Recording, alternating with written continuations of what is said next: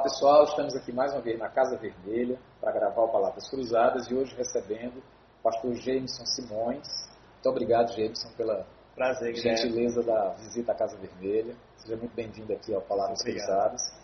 O Jameson é pesquisador né, do Laboratório de Conflitualidade e Violência da Universidade Estadual do Ceará. Inclusive, recentemente batemos um papo aqui muito produtivo e agradável com o professor Ricardo, né, Ricardo, pesquisador e articulista do jornal Povo, sobre o tema da violência, discutindo sobre isso.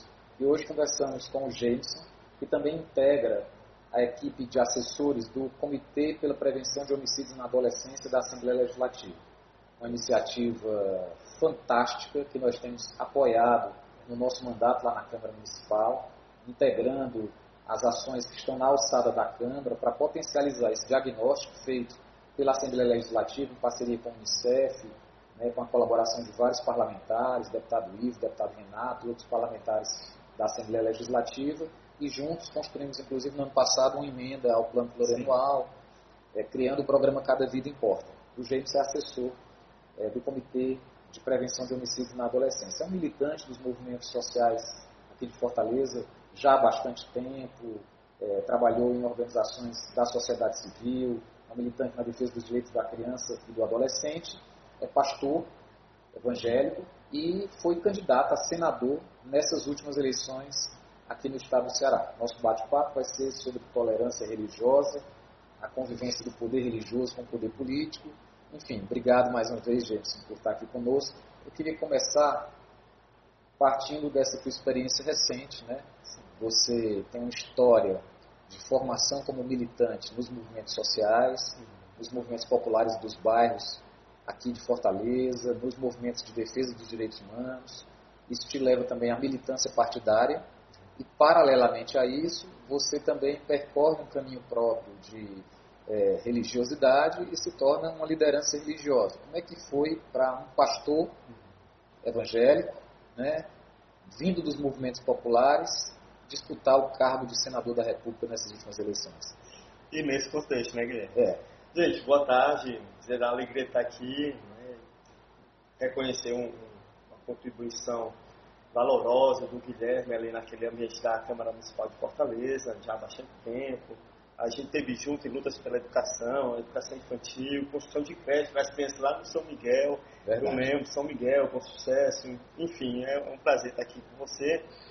E lembrar disso, como foi que apareceu esse nome, né? Por que, que a gente lançou a candidatura com o nome de Pastor Simões? Eu poderia ter, ter reivindicado a, minha trajetória dentro dos movimentos sociais, mas dentro do contexto que a gente estava vivendo do pré-golpe, do golpe e das eleições, a gente precisa é, fazer uma, uma linha do tempo disso, há uma ascensão de um movimento da, da bancada da Bíblia, não é a bancada evangélica, o evangelho não tem nada a ver com aquilo, então da bancada da Bíblia, que são pessoas fundamentalistas que instrumentalizam a religião para a pauta política. É isso.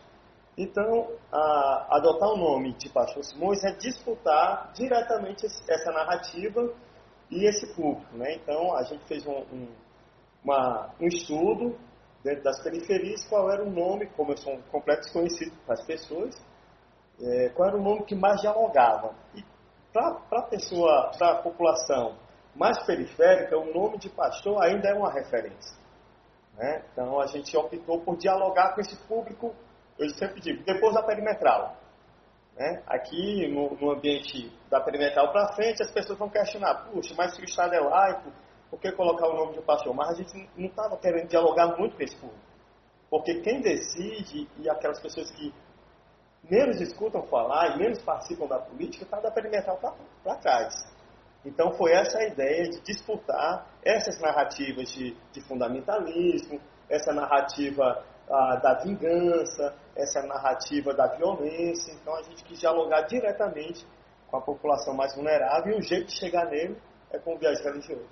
Jameson, é, você, na sua resposta, colocou uma observação que eu gostaria de explorar um pouquinho mais. Você falava da banca, chamada bancada evangélica Uhum.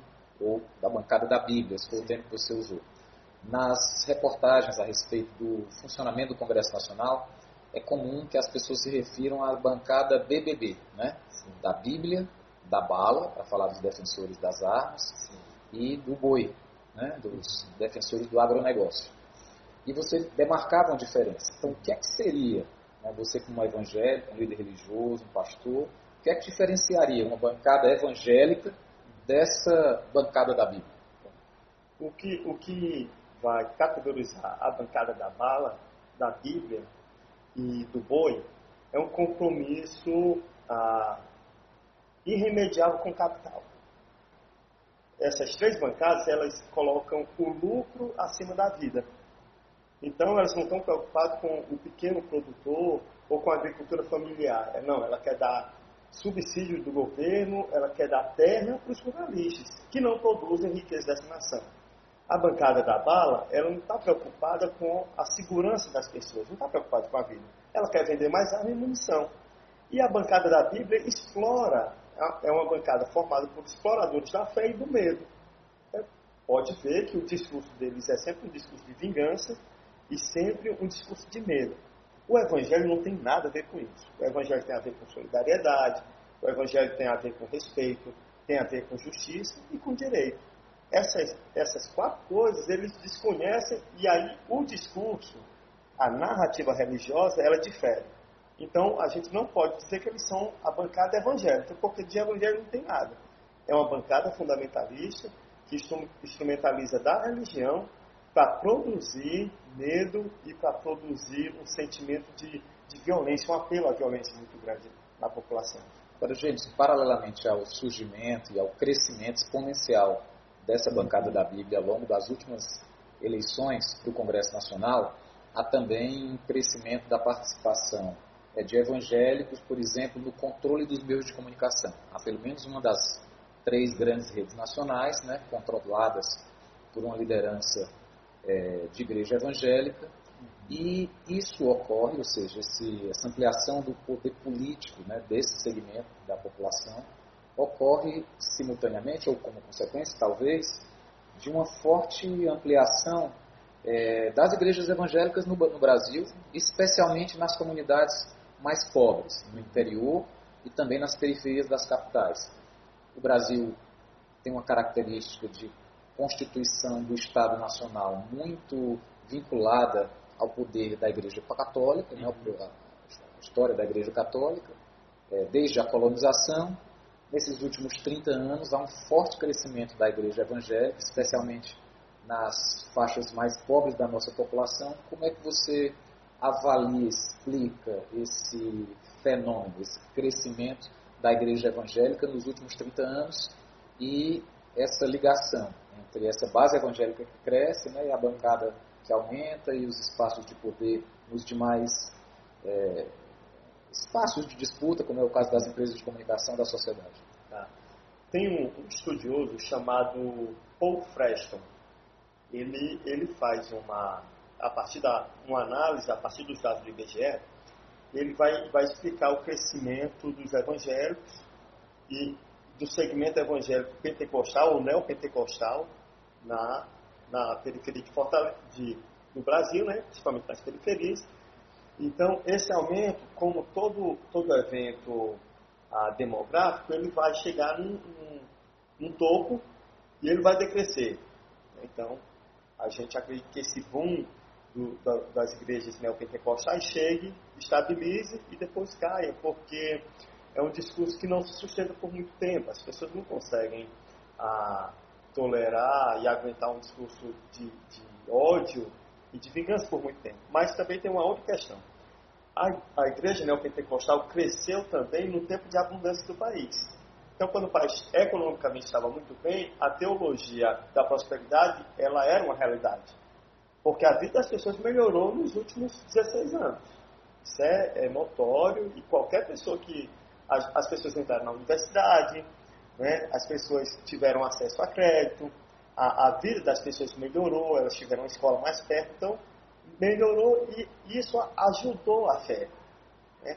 Com a nossa. Haveria uma espécie de associação, Sim. uma sincronicidade Sim. entre o, a melhoria material de vida das pessoas em função do momento que é da economia né? e a, a crescimento das igrejas evangélicas. Sim, a teologia da prosperidade é isso, né? É dizer que você pode mudar a sua vida e um reflexo da vida espiritual é a prosperidade material. Isso casou com os anos de prosperidade do país né? e com os avanços que nós tivemos em várias áreas.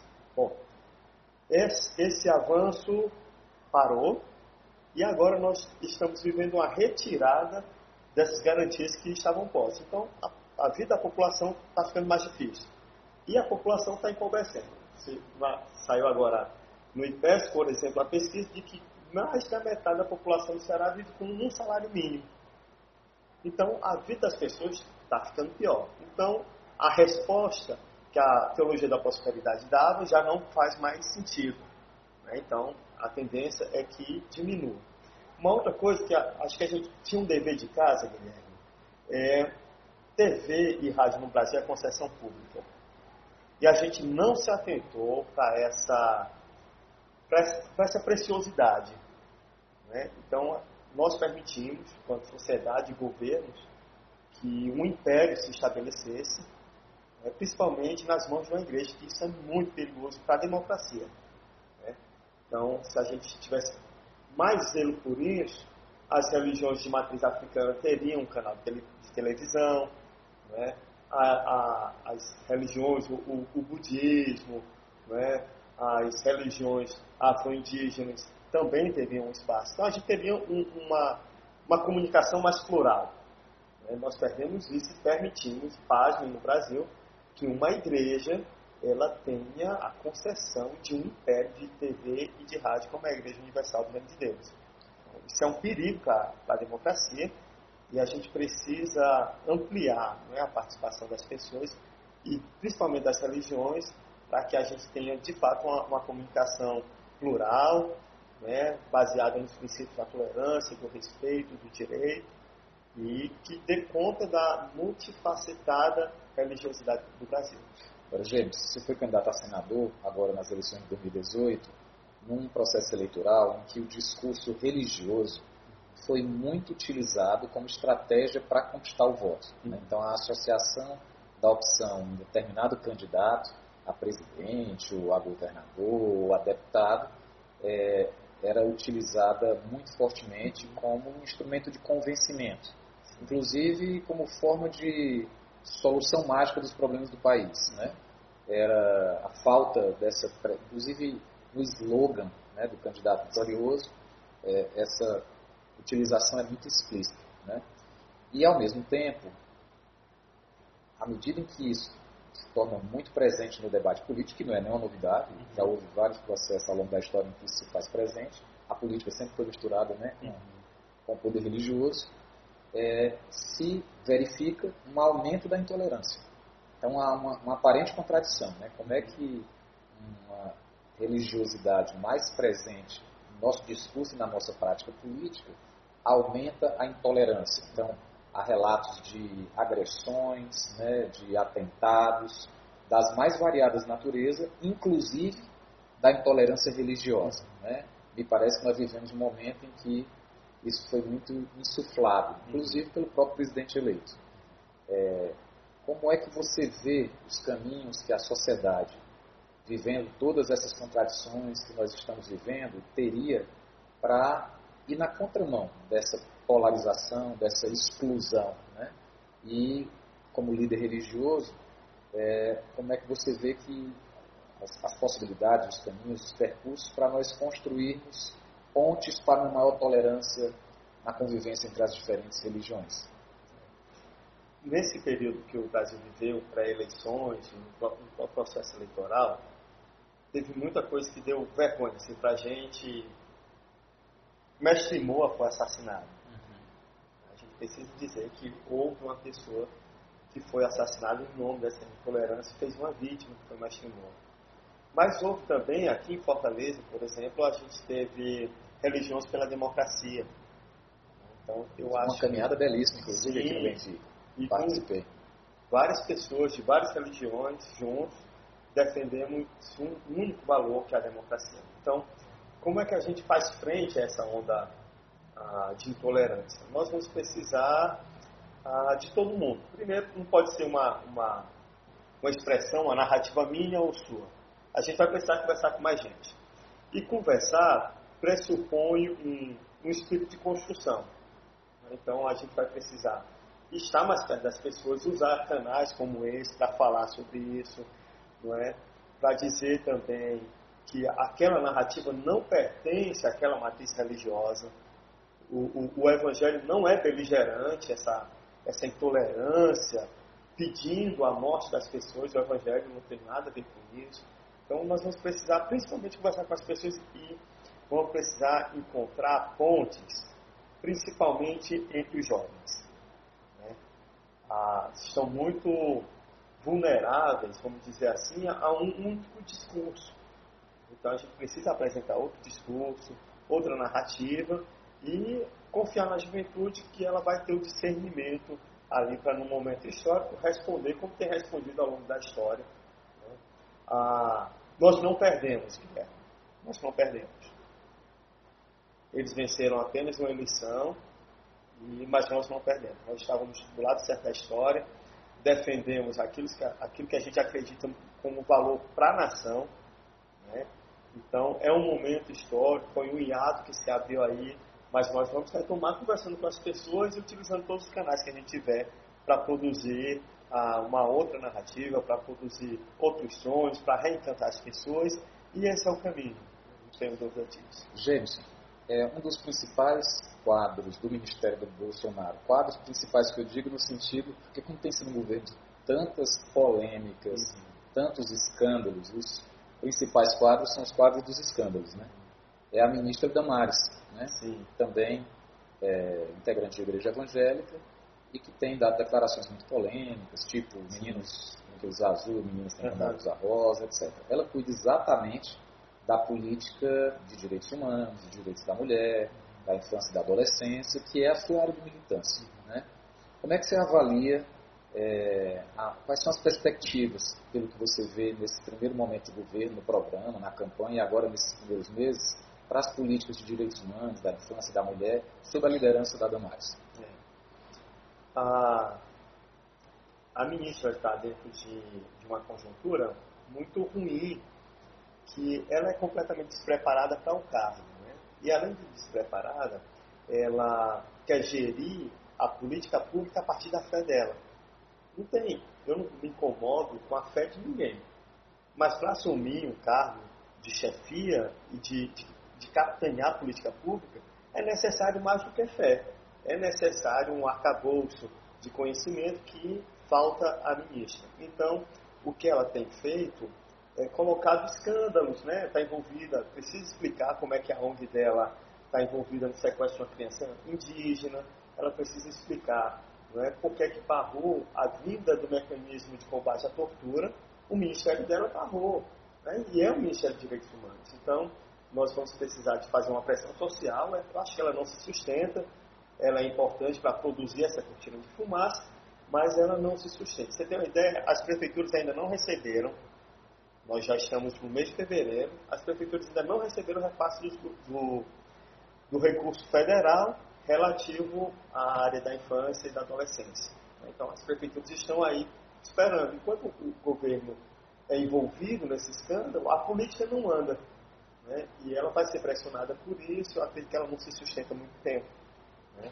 Mas a, também não vai cair sozinha. A gente vai precisar de, de pressão da sociedade civil, né, dos movimentos organizados, para que uma pessoa adequada, capacitada, que entenda de direitos humanos, assuma um ministério tão importante como Definitivamente não é o perfil da Damares. Definitivamente, eu acho que nem mesmo na função de pastora, porque a, a função pastoral existe também uma série de, de requisitos, né, como escuta empática, né, ah, como a irreputabilidade, a, a sua conduta deve ser irrepreensível não é o caso da ministra, que também é pastor. Né? Então, acredito que nem no campo religioso é, ela deveria é, estar num lugar de destaque, né? porque ela carece de outra isso. Bom, James, nós estamos chegando ao final aqui da nossa, da nossa conversa e eu queria concluir explorando um termo que você utilizou agora nessa última fala, Até porque hoje na Câmara Municipal eu coincidentemente discuti, usei uma figura parecida com isso, para chamar a atenção das pessoas sobre o que realmente está avançando, enquanto há uma cortina de fumaça. Se eu utilizo esse termo, cortina de fumaça. Sim. O que é que está passando por trás dessa cortina de fumaça? Gente, nós estamos. Hoje foi apresentado no Congresso Nacional o pacote de, sobre a reforma da Previdência. Olha, está passando reforma da Previdência, a, o ministro precisa explicar o encontro que ele teve com a indústria armamentista, com a Taurus. Gente, no Brasil, mais de 70% das pessoas que são assassinadas à arma de fogo são negras. O ministro da Justiça ele precisa explicar como é que ele se reúne com uma indústria que vende armas. Então, é, é, a, esse, a proposta que ele tem de criminalização e reforma, não é, ela não dá conta daquilo que deve ser a pauta principal do governo brasileiro, que é estancar esse genocídio. Nós não podemos mais ter nenhuma pessoa assassinada no Brasil. Esse, essa é a pauta fundamental. Né? Nós precisamos retomar o crescimento, regulamentação fundiária, qual é a política para o pequeno agricultor, para o agricultor familiar, tudo isso está parado. Né? Enquanto o governo está envolvido em escândalo, enquanto essas cortinas de fumaça são apresentadas toda semana com a declaração a polêmica, essa, esse conjunto de coisas que são fundamentais para a vida do brasileiro está é, tá passando. Então a gente não pode se envolver, se deixar levar por isso, manter o foco. Olha, a reforma da Previdência vai quebrar o trabalhador rural, vai desvincular a aposentadoria do trabalhador do homem da mulher do campo da Previdência. Isso vai, quer dizer, o que, é que isso quer dizer? Você que é trabalhador rural vai ganhar menos do que um salário mínimo. Se se aposentar. Se se aposentar. Então, é esse perigo que a gente está correndo agora e nós não podemos nos engendrar nesse, nessas questões e, principalmente, garantir que os direitos das populações mais vulneráveis sejam respeitados. Muito obrigado, Jameson. Então, se você curtiu esse nosso bate-papo de hoje, compartilhe, comente, propicie o acesso a esse debate para mais pessoas. Hoje, nossa conversa foi com Jameson Simões, pesquisador do Laboratório de Conflitualidades e Violência da Universidade Estadual do Ceará, assessor do Comitê pela Prevenção de Homicídios na adolescência, consultor do Unicef, militantes, militante de movimentos sociais em defesa dos direitos humanos e foi o nosso candidato a senador, foi o meu candidato a senador, ao lado eram dois, o Gerson foi um deles, e hoje nos deu a honra de bater esse papo conosco aqui na Casa Vermelha. Um abraço a vocês, até a próxima edição. Valeu. Até mais, gente.